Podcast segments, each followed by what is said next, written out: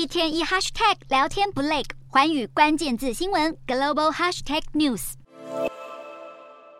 禁航区或称禁飞区，是指在划设的特定空域中禁止飞机、直升机等航空器飞行。之所以发布这项规定，往往是为了防止攻击或是监视，同时保护一些敏感的地区。禁航区的划定大多是出于国防考量，例如军事基地、重要政府机构、重要公共设施，像是核电厂上空等。另外，也有基于飞行安全的理由，例如摩天大楼、火山活动区的上空。甚至是体育赛事上空都有可能列入其中。曾任职飞安顾问的彭思明表示。交通部民航局为了飞航安全，都会发布飞航公告，包含军事演习、释放烟火、天灯、航空表演、体育竞赛等等，会同时以时间和空间划定禁航区，在特定的时间内严禁任何民用航空器进入这些划定区域。一般来说，在领空、领海内划设禁航区，其实并没有特别限制。国家主权范围外，则必须尽可能远离繁忙的国际航道，并且事先告知。中国这次虽然有提前通知，但却严重影响台北情报区的飞航安全。交通部次长齐文忠指出，中国民航部门虽然是依国际惯例告知航太活动对台北飞航情报区构成影响，但根据国际民航组织的指引，应该在七天前就通知飞航情报区的管理单位。国防安全研究院的学者苏子云就批评，依照国际法观察，中方这次扩张解释了联合国海洋公约第二条，也就是沿海国对临街区的管理与运用。因为这次划设的位置是在台湾防空识别区以及台北飞航情报区中，显然中国错误解释了海洋法。就算真的有不可抗力因素，要在主权范围内划设禁航区，例如发射太空飞行器，就必须尽可能远离繁忙的国际航。道，并且事先公告。虽然这次中国有事先公告，但是刻意划设在台北飞航情报区，其实严重影响了 A1、B576 等国际航线的飞航安全。另外，彭思明还指出，由于这次中国划设的禁航区是位在台湾防空识别区与台北飞航情报区的交界，横跨东经一百二十三度左右两侧，而且涵盖了所有从东北亚进入或者经过台湾的航路。其实目的是要展现中国有能力截断并封锁台湾东北侧的空中交通。虽然最后缩减变成六个小时，但真正的目的其实已经达成。然而，如此恣意妄为的行径，已经惹得邻国同声抗议。